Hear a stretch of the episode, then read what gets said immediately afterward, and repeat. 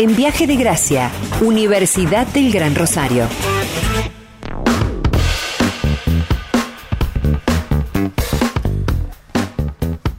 Esta es una presentación de Universidad del Gran Rosario y estamos en contacto con quien es ingeniero.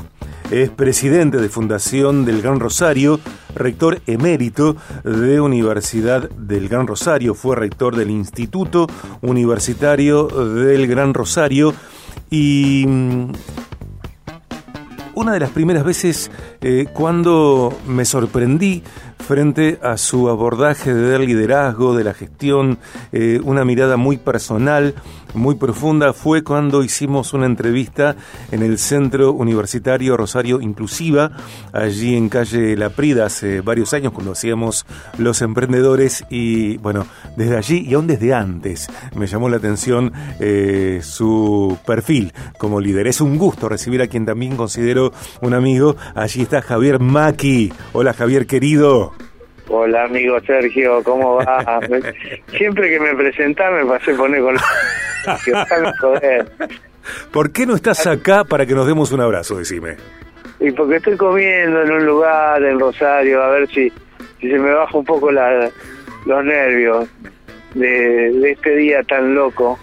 Que por un lado el compromiso y la felicidad de, de un mm. proyecto serio, que un proyecto realmente como tendría que ser los proyectos en la Argentina haya dado brut, haya dado frutos y por otro lado la realidad argentina con con la dirigencia política que tenemos y con y con las ganas que tienen de que de todo que a todo el mundo emprendedor que quiere algo por este país le dan ganas de de cerrar la puerta, tirar toda la mierda e irse, es imposible, es imposible.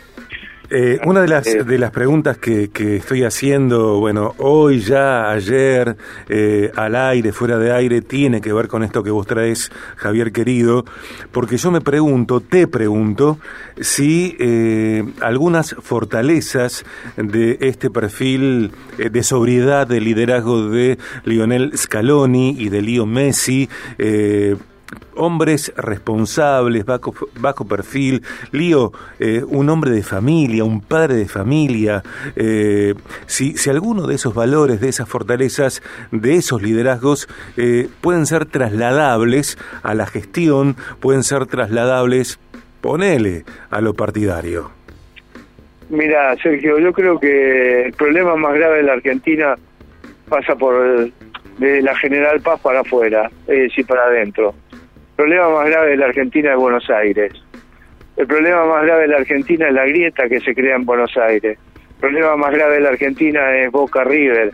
El problema más grave de la Argentina es que esa confrontación del Boca River, de la grieta y de todo lo demás, la llevamos adelante y la llevamos y la trasladamos. Este país centralista la traslada a todo el país.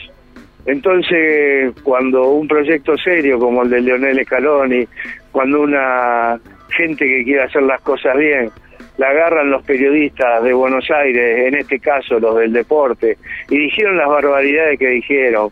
Y cuando un armado federal que podría ser parte del radicalismo, Echaretti en Córdoba, Ortubey en Salta, eh, un montón de dirigentes que están que ponen el país por encima de por encima de, de, las partidarias, de las cosas partidarias, digamos, y eso no se gesta en Buenos Aires, eso está en el interior del país. El gran mal de la Argentina hoy es Buenos Aires, hoy es la grieta, hoy son los periodistas de Buenos Aires, hoy son las decisiones de que porque, porque hay que salir a festejar, porque a ver quién se lleva el botín de la selección, ponen un feriado nacional para todo el país y nosotros que tenemos que seguir trabajando, que festejamos de otra manera, o que, eso, hoy le tenemos que pagar a la gente que trabaja, que tiene que seguir tomando examen, le tenemos que pagar el día doble. O ese señor que nosotros estamos trabajando, qué sé yo, y me pone un 24, 24 lucas que le tengo que dar a cada uno de los empleados míos, mientras que yo me mato, porque ese bonos los estábamos haciendo, y ellos me obligan, o una, un gobierno provincial que me pone de que tengo que pagar un 15% de aumento a los docentes de SADOP o a los docentes de mis escuelas, digamos, y yo no tengo forma de trasladarlo, no tengo forma de recaudar. Claro, Entonces, ¿con qué ganas un emprendedor, con qué ganas alguien que, que quiere, digamos, seguir apostando a este país, puede llegar adelante y puede seguir adelante y aguantando estas barbaridades y estas atrocidades mm. que hacen no solo este gobierno, toda la política en general, toda la política gestada de Buenos Aires. Estoy muy caliente, Sergio. Eh, con lógica, a mí me parece que con lógica, con lógica.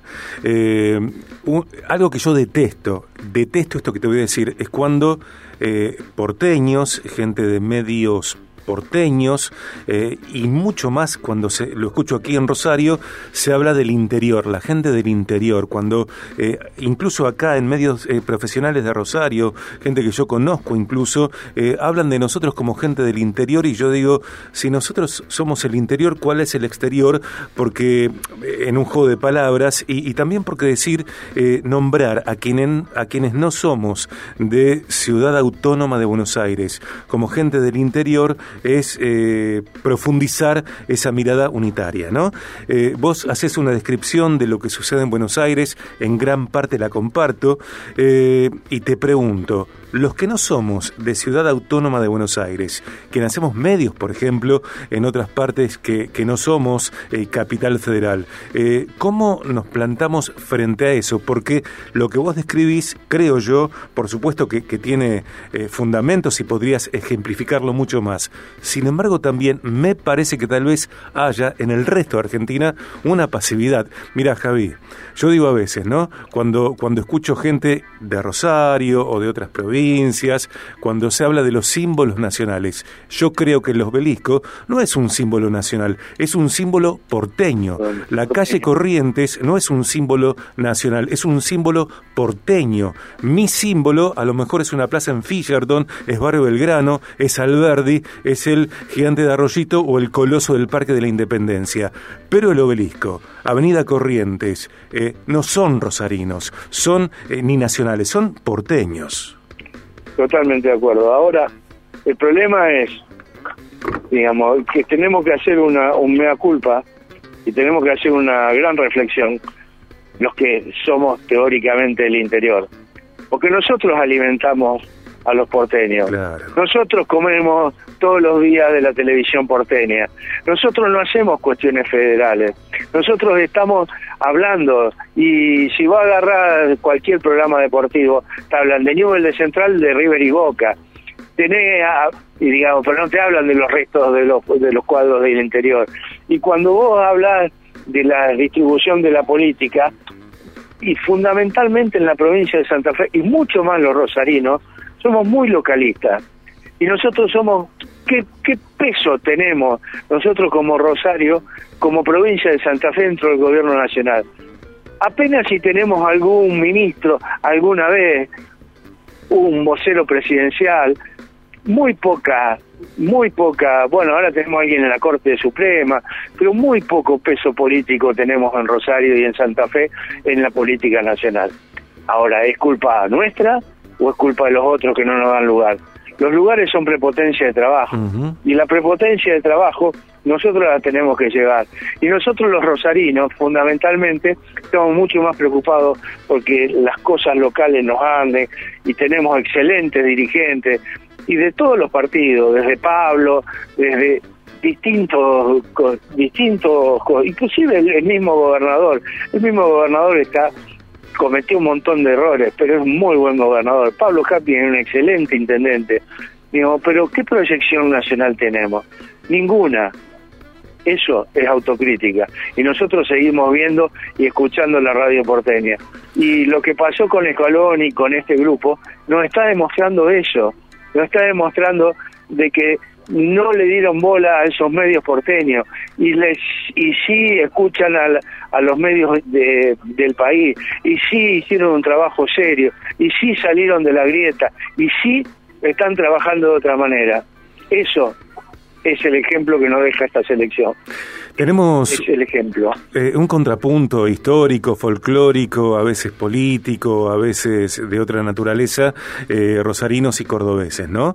Eh, independientemente de que nos guste o no lo que voy a citar, pienso en, en evidencias como, por ejemplo, el programa de radio, de televisión, perdón, Lagarto Show, que es un clásico y que no fue necesario para ese programa recalar en Ciudad Autónoma de Buenos Aires para constituirse eh, en un ejemplo o, en un bastión de, comunicación, de comercialización eh, para Córdoba y para la región de la que Córdoba forma parte.